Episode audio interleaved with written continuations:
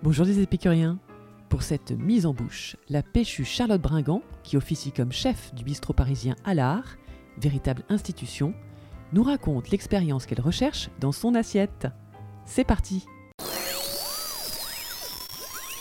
Ça commence déjà par, par le plaisir visuel, selon moi. Donc, c'est-à-dire que quand ça arrive, la première chose qu'on va faire, c'est regarder. Donc si c'est beau déjà, moi j'aime quand c'est coloré, j'aime quand c'est floral, j'aime quand c'est épuré, j'aime quand ça a du sens en fait finalement. Enfin, je... En fait c'est comme pour tout, tout a du sens. Et moi particulièrement ce que j'aime, c'est quand on utilise le produit dans son entièreté. Je sais pas moi, on décide de travailler le brocoli par exemple. Bon, on va travailler tout du brocoli, même la petite fleur, du, même la petite tige du brocoli. On va récupérer le trognon, on va en faire quelque chose, on va, on, va, on, va le faire en salle. Voilà, moi j'aime quand. Euh, et justement, c'est ça, je trouve, toute la, toute la spécificité de notre métier, c'est quand avec rien, on arrive à faire des belles choses, qu'on n'a pas besoin d'avoir euh, des produits qui coûtent une fortune. Pour... Alors après, si, mais du coup, on va pas avoir besoin de les sublimer. Par exemple, du caviar, de la truffe, du... un, très bon saumon fumé, il n'y a rien à faire dessus.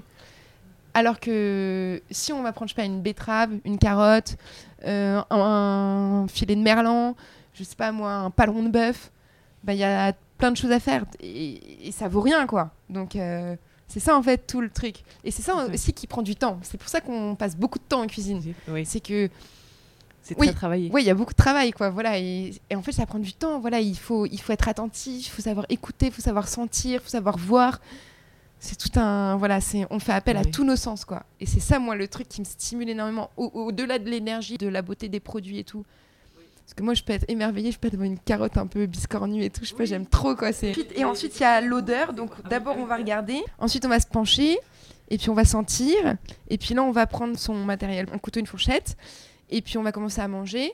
Et là ce qui est hyper intéressant c'est quand il y a plein de textures donc quand il y a du croquant du moelleux donc en fait, il y, a les textures et il y a les goûts. Donc, il y a le croquant, le moelleux, bref, voilà, différentes textures. et, puis, et puis après, il y a les goûts. Donc, il y a l'acide, il y a le salé, il y, a le, y a le sucré, il y a la mer. Et donc, tout ça, en fait, c'est un peu une petite symphonie, quoi. Et donc, tout, tout doit bien s'accorder. Et, il faut et, et après, encore au-delà de ça, il y a quand c'est bien assaisonné. Ouais, l'assaisonnement, c'est hyper important. Normalement, on n'a pas à rajouter de sel et de poivre à table. Voilà, et après, au-delà de ça, ensuite, on mange. Et puis, et puis ensuite, c'est si on aime ou si on n'aime pas, quoi. Voilà. Mais... Vous avez l'eau à la bouche, n'est-ce pas?